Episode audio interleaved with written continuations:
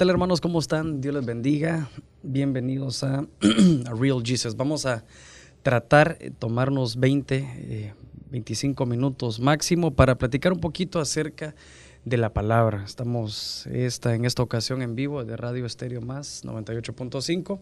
Y bueno, para los hermanos que, lo van a escuchar más adelante en todas las plataformas digitales, pues lo que queremos en Real Jesus es eh, tratar de transmitir una palabra que, que, que pueda tener como, como fruto accionar, ¿verdad? En Dios y que sea, a pesar de las profundidades de la palabra, algo sencillo y práctico.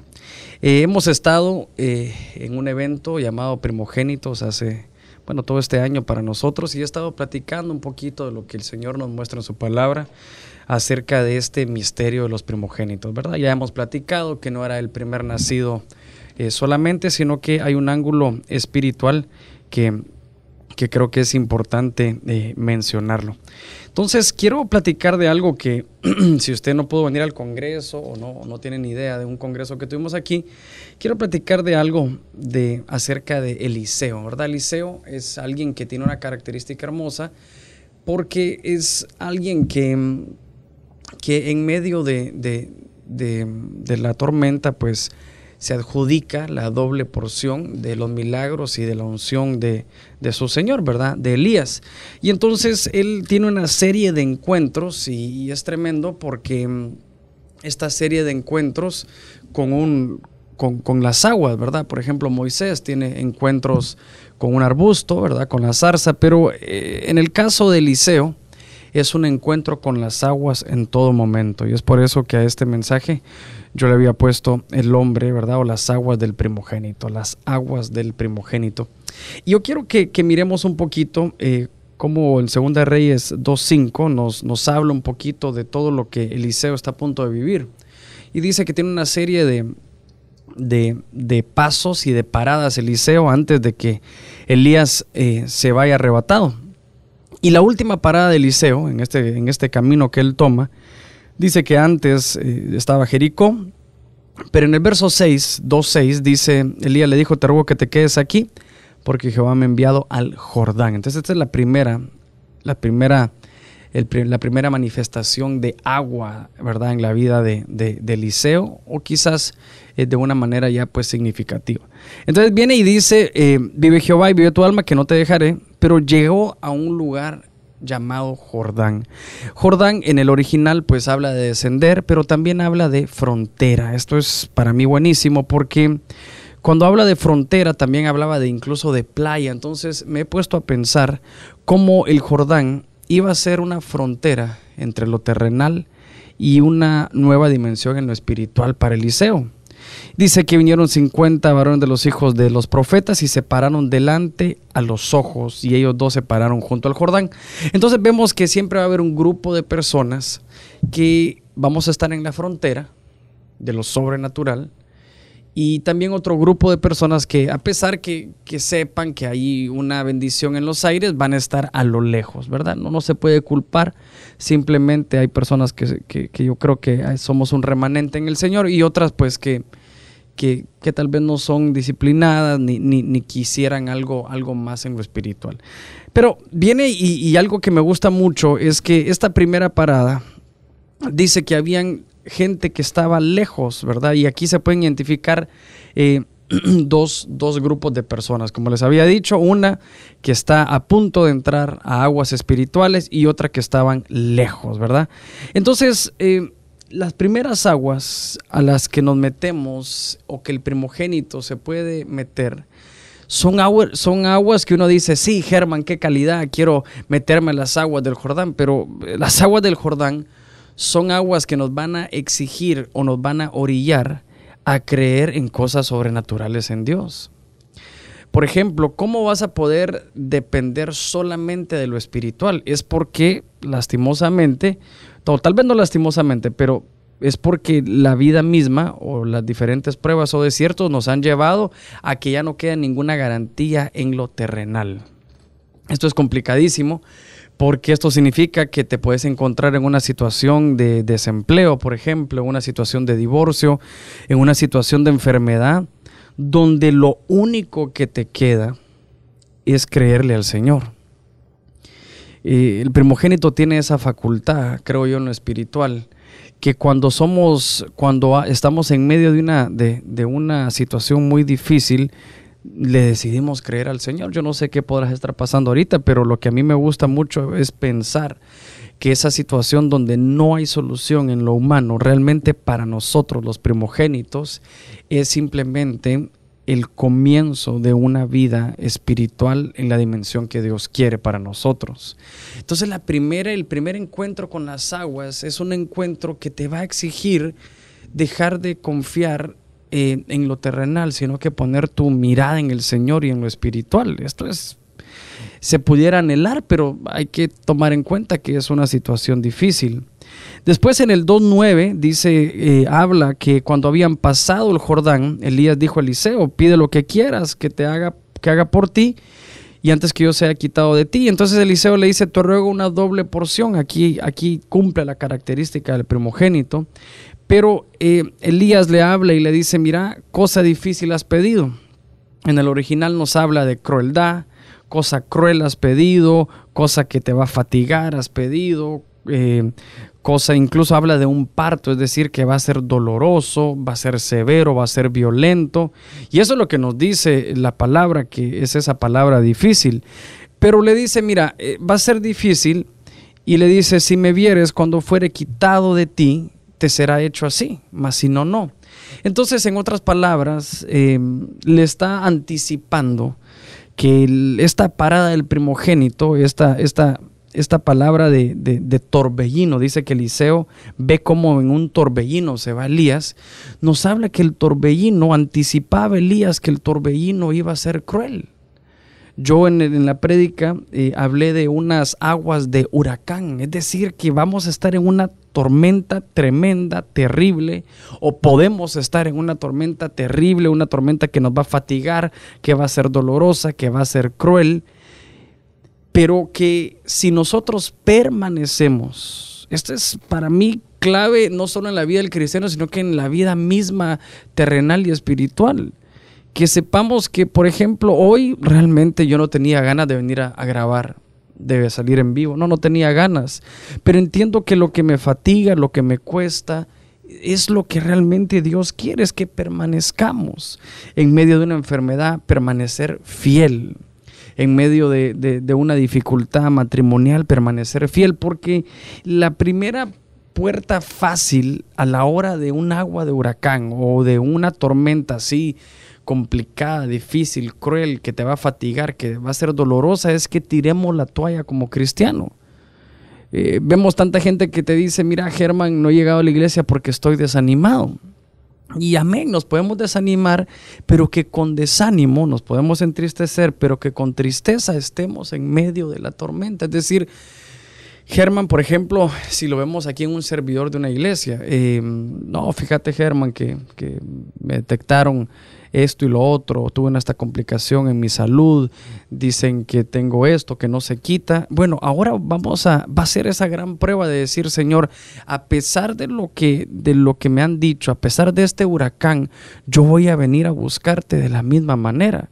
Germán, pero no va a ser de la misma manera, va a ser desganado, va a ser con quizás con incertidumbre en tu corazón, pero sí, la advertencia de Elías era, si permanecieres cuando fuere quitado de ti. Es decir, si te quedas aquí en medio de lo que nadie quiere vivir, si te mantienes en pie, va a haber una doble porción para ti. Entonces, eh, la, consulta o, la advertencia de Elías es si sigues acá cuando venga el huracán, si sigues siendo consistente en medio de la tormenta, si, si sigues teniendo disciplina, estructura, eh, vas a poder adjudicarte una doble porción, porque somos personas esforzadas, somos personas que tienen esa mentalidad. Una vez me decía, eh, una hermana me decía, Germán, vos sos tu fan número uno. Dios santo, digo yo, ¿será que me estoy viendo así como un cristiano Ronaldo, así en, en lo cristiano? Pero yo le digo, mira, le digo yo, si yo no creo lo que dice el Señor de mí, ¿quién lo va a creer? Yo creo que tenemos que saber que tenemos una comisión y vivir conforme a ella. la gente no la va a ver al principio, pero después de tanto que vos sabes y caminas conforme a ella, la gente va a empezar a ver algo diferente en nosotros. Entonces, eh, esta, esta segunda parada de las aguas, esta segunda parada de las aguas para mí es de suma importancia. Porque estamos en una generación que se desanima, estamos en una generación que, con cualquier cosita ya queremos tirar la toalla. y yo no digo que, que no nos haya pasado a todos, ¿verdad? Pero nos peleamos con, la chica y, lo primero es, mira, no voy a ir a la iglesia. Como que es un castigo para ella, pero realmente estamos poniendo al Señor y el Señor no, no ha fallado. Germán, es que murmuraron de mí en la iglesia, no voy a ir. No, es que en medio de la murmuración, la gran, la gran prueba va a ser que en medio de la murmuración sigas estando ahí es que fueron injustos conmigo, entonces me desanimé, es que mis papás están peleando, entonces me desanimé, es que en medio de la enfermedad, entonces me desanimé. No, hombre. Esta segunda estación del primogénito nos enseña que hay que persistir en medio de la prueba. Por ejemplo, otra de las cosas es de que en el verso 7 que hablábamos, Segunda Reyes 2.7, dice que habían 50 varones de los hijos de los profetas y se paran delante a lo lejos. Lo mencionaba en el primer punto. Pero en el 14, más adelante, ya teniendo el manto eh, Eliseo, dice, y tomando el manto de Elías que se había caído, golpeó las aguas. Importante ver aquí algo. El último milagro de Elías es el primer milagro de Eliseo. Es decir, que eh, tiene lógica un poquito lo que nos dice nuestro pastor, que esta generación debe de pararse en los hombros de la generación que está ahorita. Es decir, que eh, el final de, de nuestra generación va a ser el principio de bendición de la próxima que viene. Y dice, tomando el manto Elías que se había eh, caído, golpeó las aguas y dijo, ¿dónde está Jehová, el Dios de Elías? Y así que hubo golpeado del mismo modo las aguas y se apartaron de una a la otra y pasó Eliseo dice la palabra que pasan y abre, abre esta, el Jordán. Pero a diferencia de, Elías, abre el Jordán para los 50 varones de los hijos de los profetas. Qué tremendo que, que aquí hay una característica en figura, obviamente, de romper matriz. Eliseo lo que estaba haciendo era romper las aguas para que todos aquellos que estuvieran lejos pudieran entrar a esa dimensión espiritual que él se había ganado.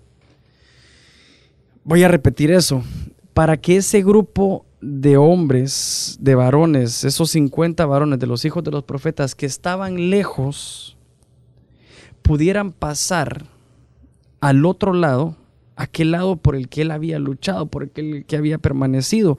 Esta es una característica de rompimiento de matriz. Él rompe matriz para que pasen otros. Esto es lo que estamos haciendo generacionalmente también. Logrando cosas terrenales, espirituales, profesionales.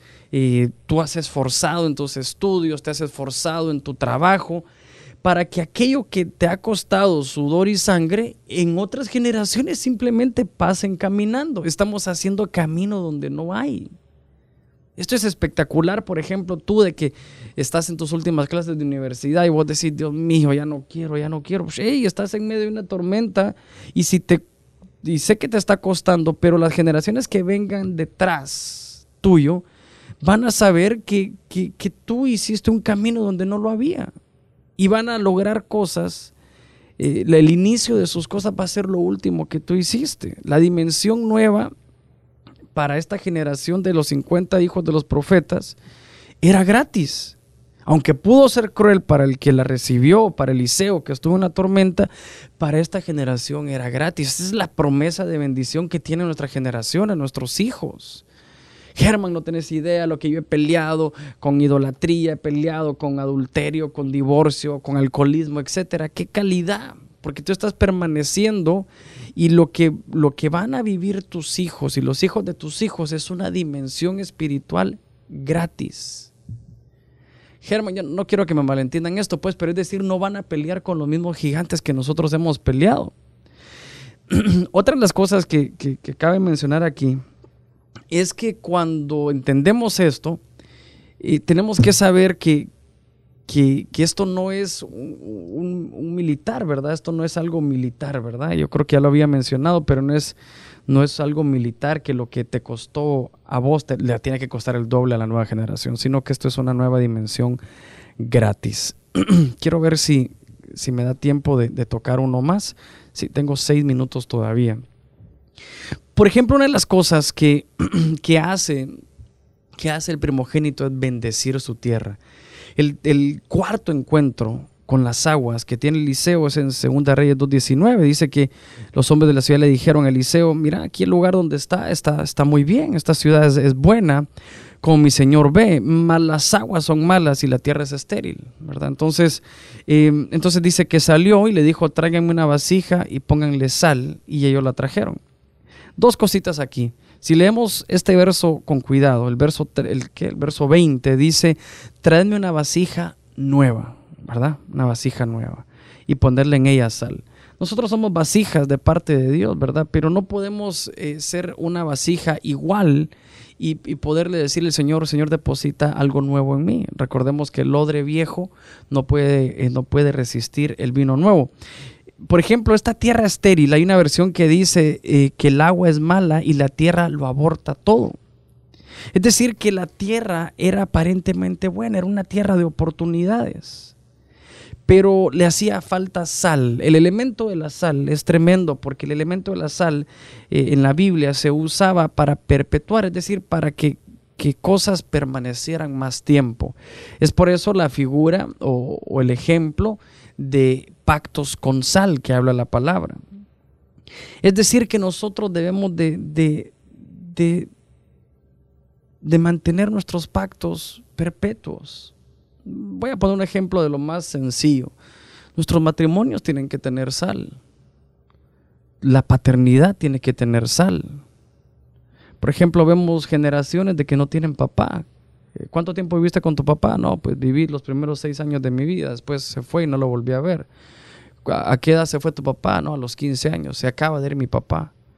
Paternidades, pactos, porque eso es un, eso es un compromiso, un pacto que tenés de padre e hijo, pero se fueron y es decir que son generaciones que aunque la tierra estaba llena de oportunidades, no había sal en la tierra. Entonces, ¿qué nos corresponde a nosotros como esta generación que viene de primogénitos, creo yo?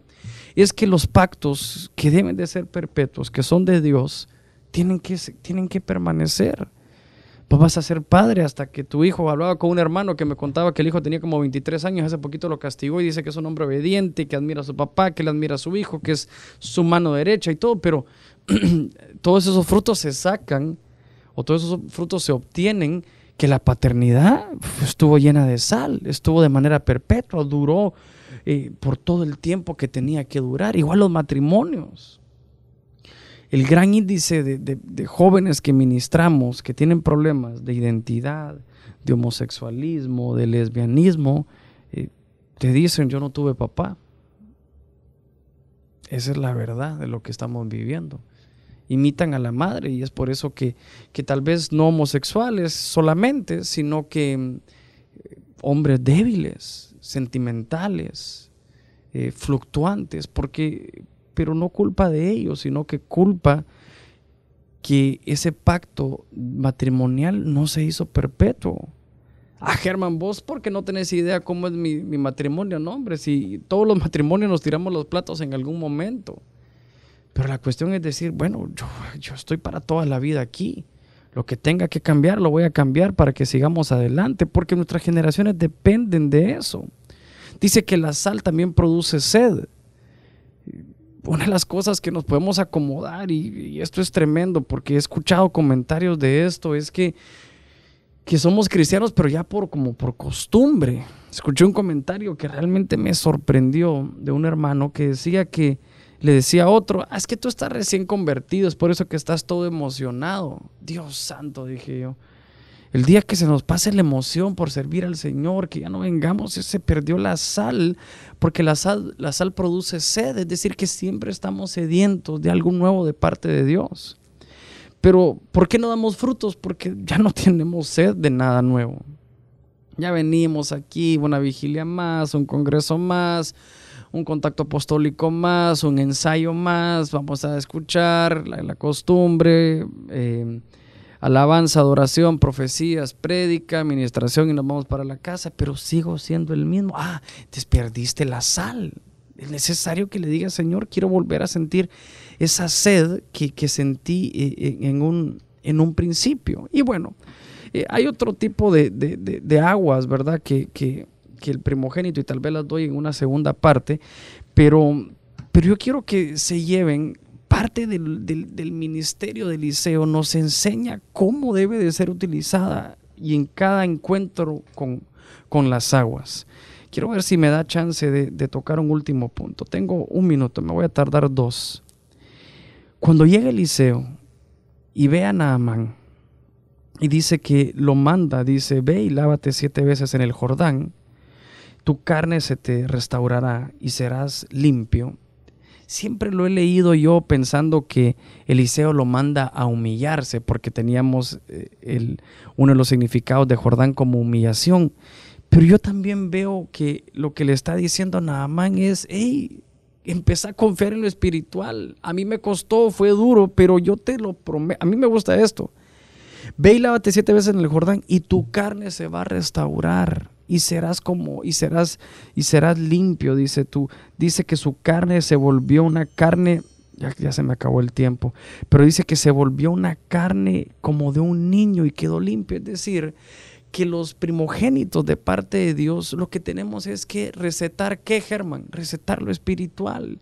Germán, tengo conflicto con mi mamá, tengo conflicto con mi papá, con las drogas, tengo un desenfreno sexual, X o Y. Hey, te toca irte al Jordán. ¿Pero qué era el Jordán? No humillarte solamente, sino que es, hey, tienes que empezar a confiar en lo espiritual.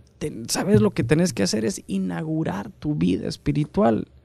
Yo en este, en este slide que puse en la presentación es, vea las aguas porque yo las conozco, es decir, yo ya sé que estuve en algún momento como vos estuviste, sin esperanza, sin, aquí, sin, sin tener a quien acudir, pero vino Cristo y me dio la oportunidad de mi vida. Tal vez en otras palabras lo que estaba diciendo Eliseo aquí era, si todo lo has probado y todo te ha fallado, ven a Cristo Jesús, como dice nuestro pastor. Es decir, mira, la forma que te toca ahorita es el Jordán, es lo espiritual. Bueno, así que quería platicaros un poquito acerca de todos los encuentros con las aguas. Me faltó una, ¿verdad? De, la harina, ¿verdad? De cómo el Señor nos lleva a eso, pero la voy a tomar para algún otro momento. Pero quiero que sepan todos los encuentros con las aguas del liceo, que es un primogénito y qué es lo que tenemos que hacer en esta dimensión espiritual. Espero que haya sido de bendición para todos. Esto fue Real Jesus y hablamos un poquito de las aguas del primogénito. Si esto fue de bendición para ustedes, puedan compartir esto, este mensaje. Vamos a estar en Mixcloud, SoundCloud, Podcast, eh, Spotify y obviamente aquí en Estéreo Más 98.5. Un abrazo, Dios les bendiga.